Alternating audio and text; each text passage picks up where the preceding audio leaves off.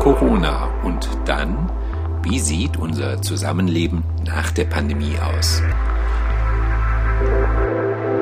Hallo und herzlich willkommen, hier ist Rainer Erises. Ich begrüße heute in unserem Podcast Herrn Dr. Tankred Stöbe. Er ist Arzt, Internist und Notfallmediziner.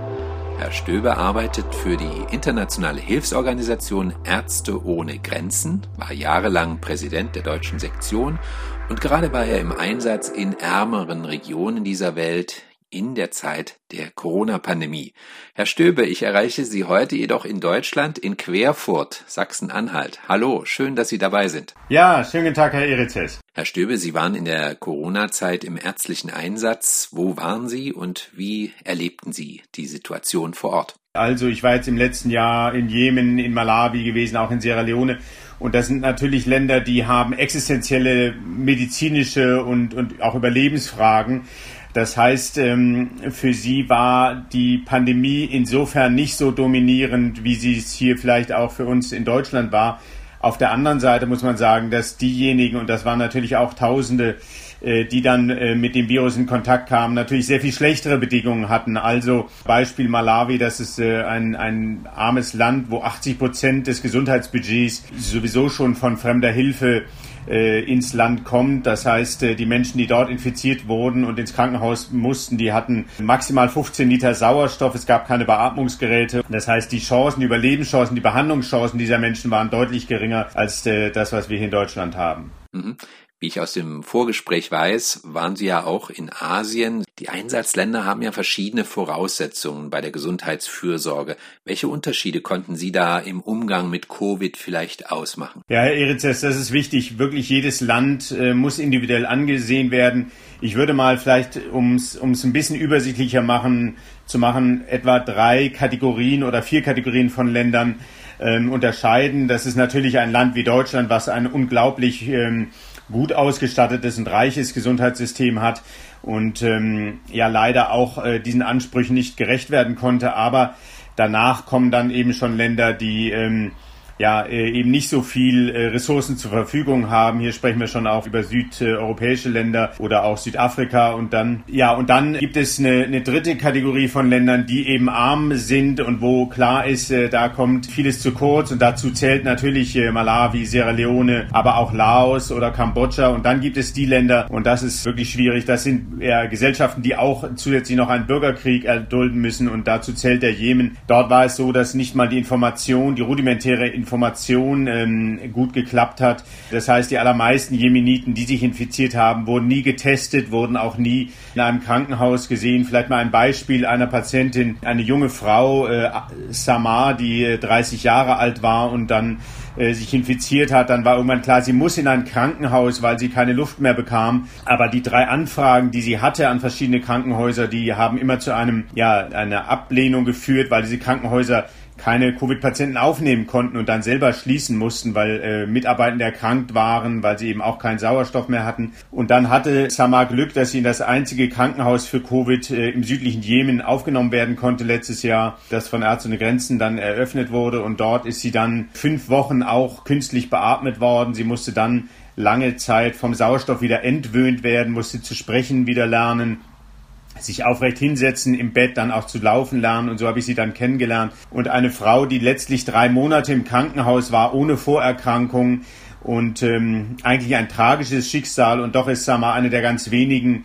glücklichen Jemenitinnen, die eben diese Infektion, diese schwere Verlaufsform dieser Covid-Infektion überhaupt überlebt hat. Die allermeisten im Jemen sind daran verstorben. Ich spreche heute mit dem Arzt Tankred Stöbe. Herr Stöbe, Sie sind für Ärzte ohne Grenzen weltweit unterwegs. Wie sind denn eigentlich die Erfahrungen momentan? Nehmen wir einmal ja arme Länder in den Tropen. Dort gibt es ja aus medizinischer Sicht große Probleme generell. Denken wir an schwere Seuchen wie Malaria oder bei Kindern Masern. Was bedeutet jetzt so eine Corona-Pandemie vergleichsweise in diesen Ländern? Ja, wie Sie sagen, es ist oft eben noch ein zusätzlich, eine zusätzliche Belastung. Ähm, sehr eindrucksvoll die Situation in der Demokratischen Republik Kongo, ein Land, was durch Bürgerkrieg, durch sexualisierte Gewalt, durch Hunger, durch Armut sehr gezeichnet ist. Und im letzten Jahr haben dort allein drei Ausbrüche die Menschen heimgesucht. Und ähm, das Schlimmste war tatsächlich sind, war eine große Masernepidemie mit Hunderttausenden infizierten Kindern, wo eben auch tausende Kinder gestorben sind, die eben auch nicht geimpft werden konnten, weil der Fokus auf Covid lag. Aber an zweiter Stelle war dann eben nicht Covid, sondern da war Ebola, der, der zwölfte Ausbruch für Ebola im, äh, im Kongo in, unter Bürgerkriegsbedingungen noch einmal schwierig. Dann kam die Cholera und erst dann an vierter Stelle kam äh, die Covid-Infektion. Das heißt, diese Menschen dort haben mit un, einer unglaublich reichen Anzahl an Desastern zu tun. Gleichzeitig müssen sie die da irgendwo ein Durchkommen äh, organisieren für sich und ihre Familien. Und da ist das Schicksal nochmal natürlich ein, ein sehr deutlich angespannteres, als äh, wir das haben, wo wir ja oft schon finden, durch eine Pandemie überfordert zu sein. Und das, das ist ja auch nicht äh, von der Hand zu weisen. Aber viele Länder, die eben Ressourcen, weniger Ressourcen haben, müssen tatsächlich sehr viel mehr stemmen. Hm, betrachten wir einmal staatliche Vorgaben. Ich denke hier zum Beispiel an Lockdown. Gab oder gibt es das in diesen Ländern und ließ sich das dann durchsetzen? In vielen Ländern sind tatsächlich die, ähm, die Lockdowns richtig hart gewesen, also viel härter als das, was wir in Deutschland kennen. Da wurde wirklich das gesamte öffentliche Leben dann in jeweils der Welle runtergefahren. Aber die Konsequenzen sind eben noch dramatischer als das, was wir hier erleben. Da gibt es eben kein Homeschooling, da gibt es keine digitalen Angebote, weil es nicht mal Strom gibt, nicht mal Lehrer, die vielleicht selber einen Laptop haben, geschweige denn Kinder oder Familien, die Zugang zu diesen äh, digitalen Medien haben.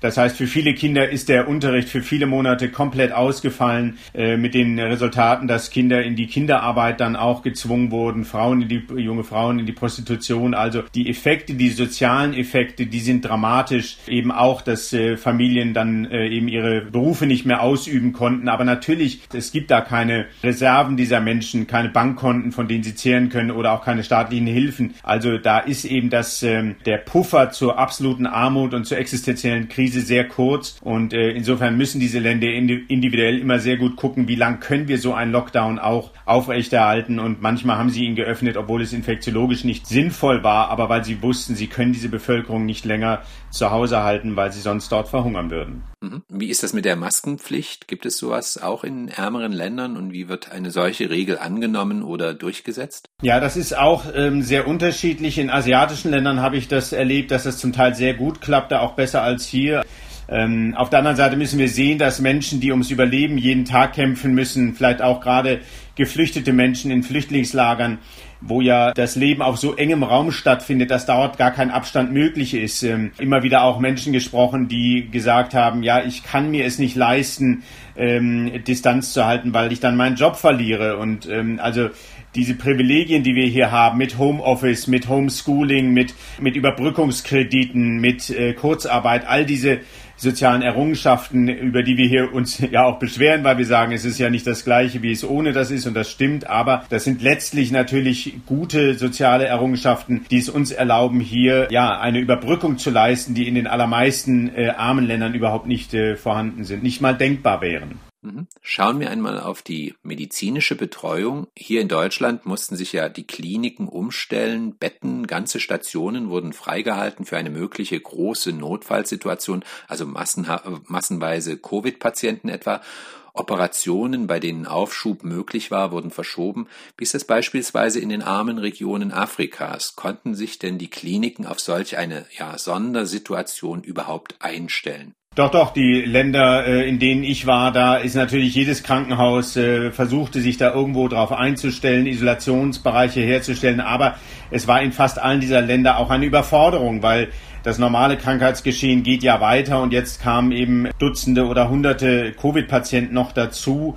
Das war jetzt die Situation in Malawi, wo wir das größte Krankenhaus in Blantyre, der südlichen Stadt, unterstützt haben und dort auf dem Krankenhausgelände dann zehn Zelte errichtet haben, wo wir jeden, der reinkam, egal ob Patient, Mitarbeitende oder Gäste, getestet wurden, gescreent wurden, um sicherzustellen, dass keiner dieser äh, Menschen äh, das Virus jetzt neu in das Krankenhaus einbringen kann. Aber wenn wir am Anfang Anfang sagten, das Virus macht uns alle gleich, so stimmte es, weil es natürlich arm und reich und jeden betroffen hat. So sehen wir jetzt, dass äh, seit die Impfstoffe seit einem halben Jahr verfügbar sind, da geht die Schere auseinander. Und Äh, afrikanische Länder haben es ja nicht mal, sind bisher nicht mal bei, um, bei zwei Prozent der Durchimpfung, das heißt nicht mal ärztliche äh, Mitarbeitende oder auch äh, Risikopatienten konnten bisher geimpft werden. Und hier sehen wir einfach doch eine dramatische globale Ungerechtigkeit. Wir hier im Norden, wo wir eine Herdenimmunität durchs Impfen anstreben, aber davon sind die meisten Länder dieser Welt noch sehr weit entfernt. Ja, da Sie die Impfungen gerade erwähnen,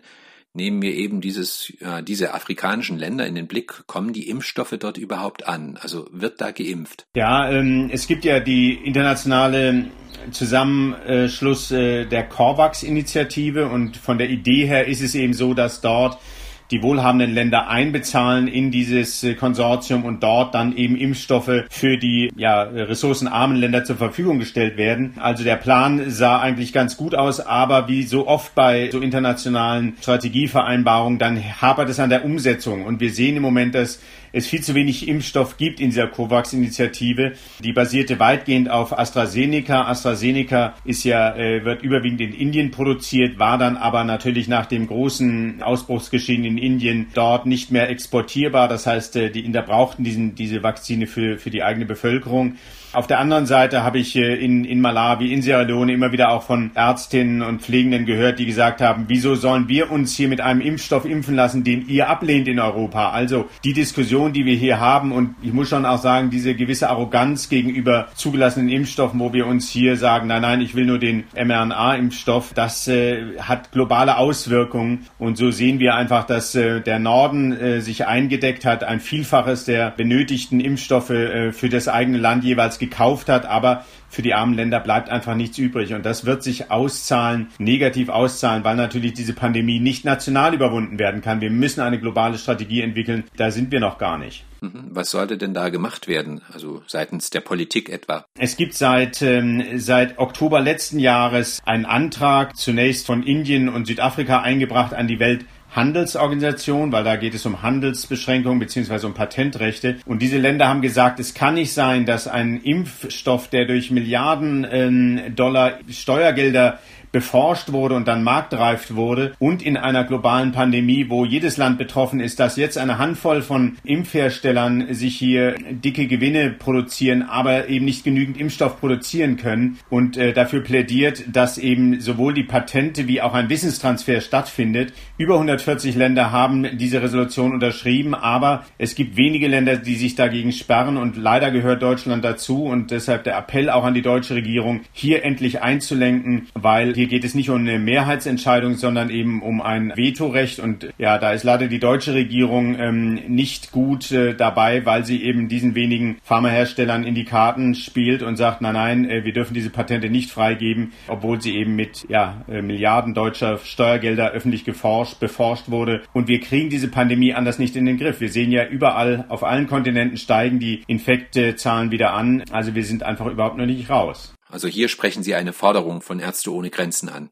Genau so, also dass äh, Deutschland endlich diese Blockade aufgibt und sowohl den Patentschutz für alle Covid-Präparate, aber auch einen Wissenstransfer gewährleistet, weil wir wissen, dass es möglich ist, auf anderen Kontinenten, in Asien, in Südamerika, aber auch in afrikanischen Ländern, können mit dieser Hilfe eben diese auch diese mRNA-Impfstoffe relativ zügig produziert werden. Das ist möglich, das ist mehrfach bewiesen worden und da muss Deutschland einfach seine Blockade aufgeben. Und das ist diesen Appell, den wir auch immer wieder wiederholen und wir hoffen, dass irgendwann irgendwann ein Einlenken kommt. Frau Merkel hat sich ja in vielen Krisen als, als eine gute Krisenmanagerin erprobt, aber leider sehen wir in den letzten Wochen, dass sie da vielleicht der Mut verlässt und sie eben da nicht mehr mitgeht. Wie gehen eigentlich die Menschen in diesen Ländern mit dem Thema Impfen um? Also ich denke da beispielsweise an Impfskeptiker hierzulande. Spielt so etwas in diesen ärmeren Regionen überhaupt eine Rolle? Ja, das haben wir, habe ich auch immer wieder gehört. Also auch ganz komische Verschwörungstheorien und äh, äh, sonderbare Mythen, die sich um diesen Impfstoff ranken. Die unterscheiden sich interessanterweise gar nicht so sehr von Land zu Land. Also das sind die gleichen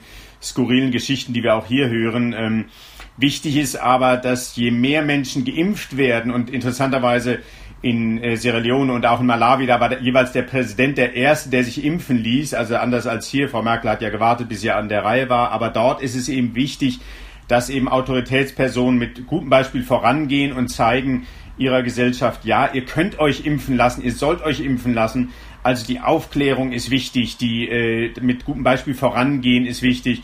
Und ähm, insofern ist unsere Sorge vielmehr, dass es eben nicht genügend Impfstoff gibt, und eben nicht die Impfskeptiker, die sich äh, dann eigentlich auch ähm, verringern, je mehr Impfstoffangebot es gibt. Gibt es denn Impfpflicht in manchen Ländern, also so denn Impfstoff überhaupt verfügbar ist? In den meisten Ländern, äh, die ich kenne, da äh, ist das freiwillig. Äh, das ist auch die Haltung von Ärzte ohne Grenzen. Wir glauben, eine Impfpflicht ähm, ist in der Regel nicht hilfreich, weil die Menschen sich dann verstecken oder die Kinder verstecken oder die alten Menschen verstecken. Also äh, eine gute Überzeugungsarbeit, ein niederschwelliges Angebot äh, zur Impfung und eben, wie gesagt, für Covid die Verfügbarkeit von Impfstoffen in diesen Ländern. Das sind die Schlüssel, die wir brauchen im Moment. Äh, daran hapert es und nicht, ob Menschen vielleicht einem, einem Mythos oder auch einer Impfverweigerung ähm, anhängen. Das sind Probleme, die sich im Prozess dann eher lösen lassen und sollte uns, glaube ich, nicht als Alibi dienen, zu sagen, na, dann brauchen wir diesen Impfstoff diesen Menschen vielleicht gar nicht zur Verfügung stellen.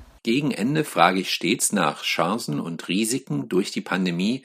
Ja, Risiken haben Sie ja genannt. Sehen Sie denn auch Chancen? Also ich möchte mal was ganz Schönes oder was Positives sagen.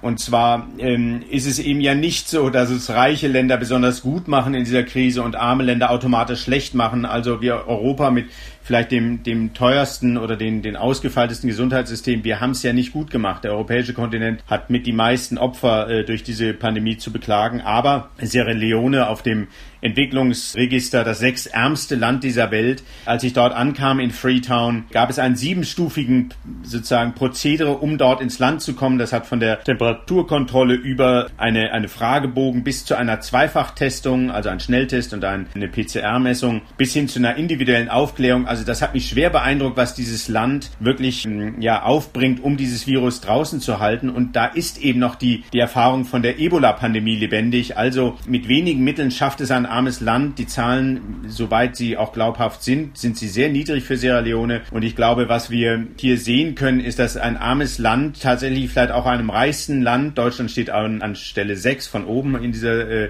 Liste, wirklich was lernen können. Also wirklich neugierig sein und vielleicht auch mal äh, Experten Experten von hier nach Sierra Leone schicken. Was können wir von, von diesem Land lernen, um einen besseren Response zu haben, gerade jetzt im Herbst, wo wir wissen, Reiserückkehrer werden das Virus, werden auch die Delta-Variante nach Deutschland bringen. Die vierte Welle ähm, ist nicht mehr vermeidbar, aber wir können immer noch von Ländern lernen, die es eben besser machen. Ich habe heute mit Dr. Tankred Stöbe gesprochen. Er ist Vorstandsmitglied bei der Organisation Ärzte ohne Grenzen und war auch in der Corona-Zeit in verschiedenen Ländern im medizinischen Einsatz. Vielen Dank, Herr Stöbe. Ja, ich danke Ihnen, Herr Erizes. Und Ihnen danke ich wie immer fürs Zuhören. Den nächsten Podcast gibt es in zwei Wochen. Machen Sie es gut. Auf Wiederhören.